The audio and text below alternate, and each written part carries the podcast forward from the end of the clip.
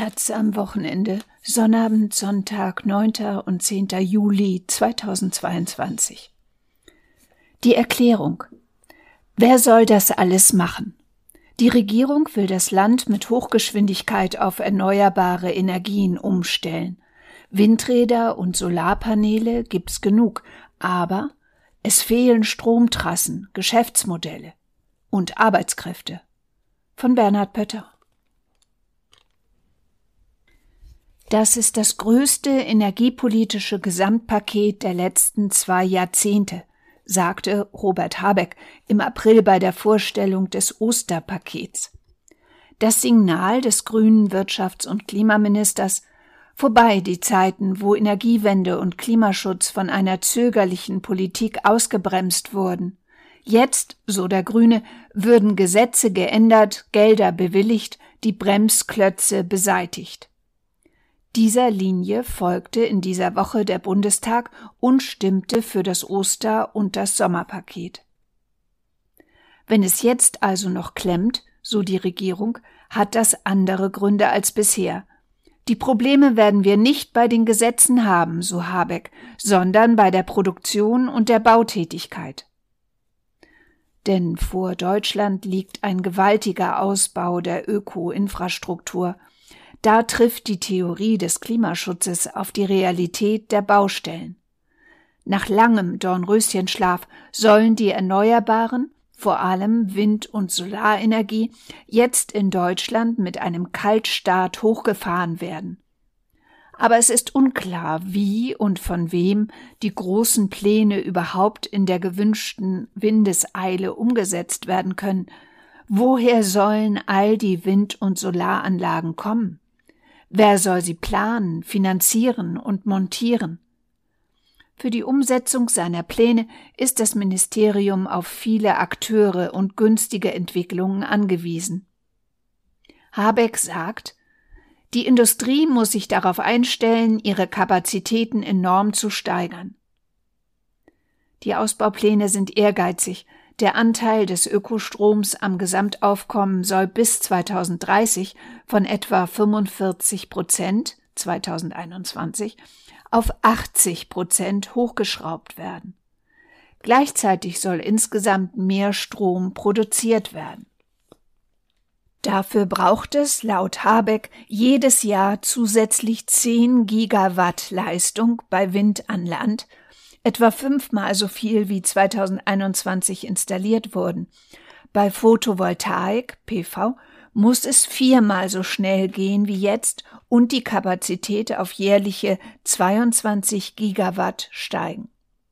Die Windkraft im Meer soll von derzeit 8 auf enorme 30 Gigawatt bis 2030 steigen.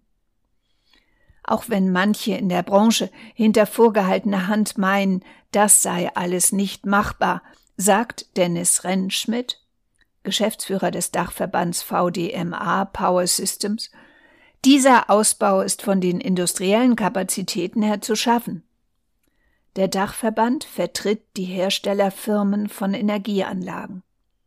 Der globale Windmarkt gebe diese Mengen her, ist Rentschmidt überzeugt. Ähnlich schätzt das der Bundesverband Solarwirtschaft BSW ein. Der Weltmarkt produziere inzwischen jährlich PV-Anlagen mit einer Kapazität von 150 Gigawatt, ein Vielfaches des deutschen Bedarfs. Weil die Fabriken hochautomatisiert sind, lasse sich das Produktionsvolumen leicht anpassen. Allerdings hapere es oft an scheinbar kleinen Logistikfragen, warnen die Branchen. Dennis Rentschmidt kritisiert, dass die Genehmigungsprozesse derzeit zu starr und kompliziert sind.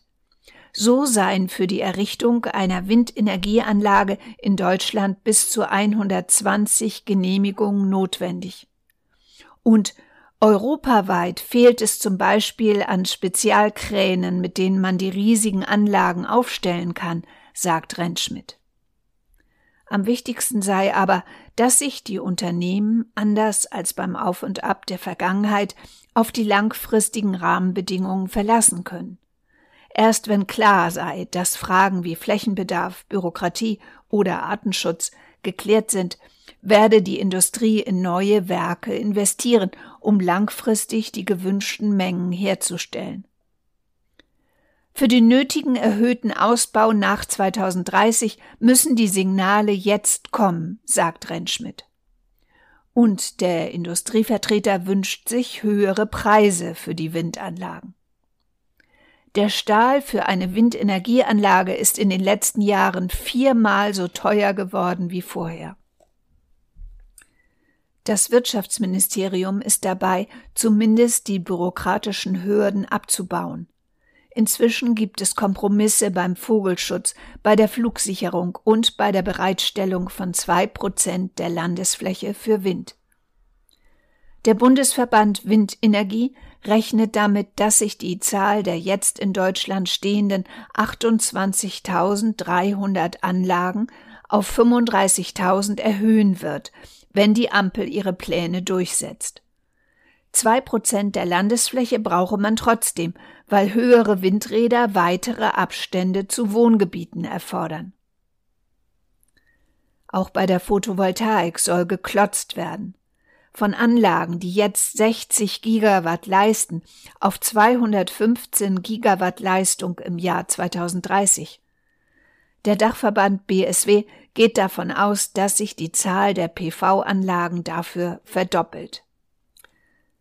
Das Umweltbundesamt rechnet mit Millionen von neuen Anlagen, jeweils zur Hälfte auf Hausdächern und auf Freiflächen wie Äckern, Seen, Parkplätzen. Die Anlagen herzustellen ist nicht das Problem, eher sie auf die Dächer zu schrauben. Arbeitskräfte sind knapp, auch bei der Energiewende. Bei der Umsetzung der Investitionen für ein klimaneutrales Deutschland könnte es zu Engpässen bei Arbeitskräften kommen, warnt ein Gutachten, das die grüne Bundestagsfraktion bereits im Mai 2021 erstellen ließ. Studien für die Industrie gehen davon aus, dass jährlich 70 Milliarden Euro investiert werden müssen, um die Klimaziele zu erreichen. Um diese zusätzlichen Investitionen umzusetzen, seien 2035 mehr als 760.000 Stellen nötig, heißt es. Heute beschäftigt die Branche Klima Umwelt bereits etwa zwei Millionen Menschen. Für die neuen Jobs werden zum großen Teil Fachkräfte gesucht. Ein erheblicher Teil, rund 40 Prozent des Arbeitskräftebedarfs für Klimaneutralität im Jahr 2035, entfällt auf Berufsgruppen, in denen die Bundesagentur für Arbeit für das Jahr 2019 einen Mangel an Fachkräften, Spezialisten oder Experten identifiziert hat, warnen die Autoren des Gutachtens. Dazu kommt, in den Rechnungen werden Jobs nicht berücksichtigt, die durch mehr Exporte entstehen könnten. Der Bedarf an Arbeitskräften könnte also im Exportland Deutschland sogar noch deutlich höher sein. Um die Klimaziele nicht an fehlenden Handwerkerinnen scheitern zu lassen, brauche es mehr Branchen- und Berufswechsel, bessere Qualifizierung und höhere Bezahlung für diese Berufe, heißt es in dem Papier der Umweltökonomen Jürgen Blatzejak und Dietmar Edler. Auch müsse man mehr Frauen und Ältere beschäftigen, sowie jedes Jahr etwa 200.000 ZuwandererInnen aus der EU und Drittstaaten. Schließlich seien besondere Maßnahmen zur Aufwertung des sozialen Status von Ausbildungsberufen notwendig. Alle diese Potenziale zu erschließen, erfordere große politische Anstrengungen. Auch bei den Unternehmen lasse sich noch viel verbessern, meint der BSW Solar. Bisher arbeiten in Deutschland etwa 25.000 Menschen in 5.000 Betrieben an der Solarwende – diese Zahl müsse sich verdoppeln. Aber das Potenzial sei da, denn bisher kümmern sich laut Branchenverband nur etwa ein Zehntel der Elektrounternehmen und ein Zwanzigstel der Elektrikerinnen um die Solartechnik. Das werde nun ausgeweitet. Unklar ist bisher auch, wie die nötige Infrastruktur ausgebaut wird. Weiter fehlen Hunderte von Kilometern an Stromtrassen. Ladestellen für E-Autos sowie Terminals und Elektrolyseanlagen für grünen Wasserstoff sind erst in der Planung. Für die Sanierung von Gebäuden fehlen Handwerkerinnen und elektrische Wärmepumpen. Zumindest deren Produktion soll jetzt ab 2024 auf mindestens 500.000 im Jahr gesteigert werden. Und schließlich gilt die Abhängigkeit von Rohstoffen wie Kobalt, Lithium oder seltenen Erden als Achillesferse der Erneuerbaren. Eine aktuelle Untersuchung des Öko-Instituts relativiert dies jedoch.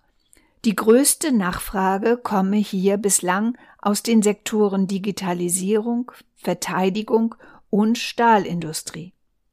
Da brauche es Kriterien für einen nachhaltigen Bergbau und ein EU-weites Recyclingsystem.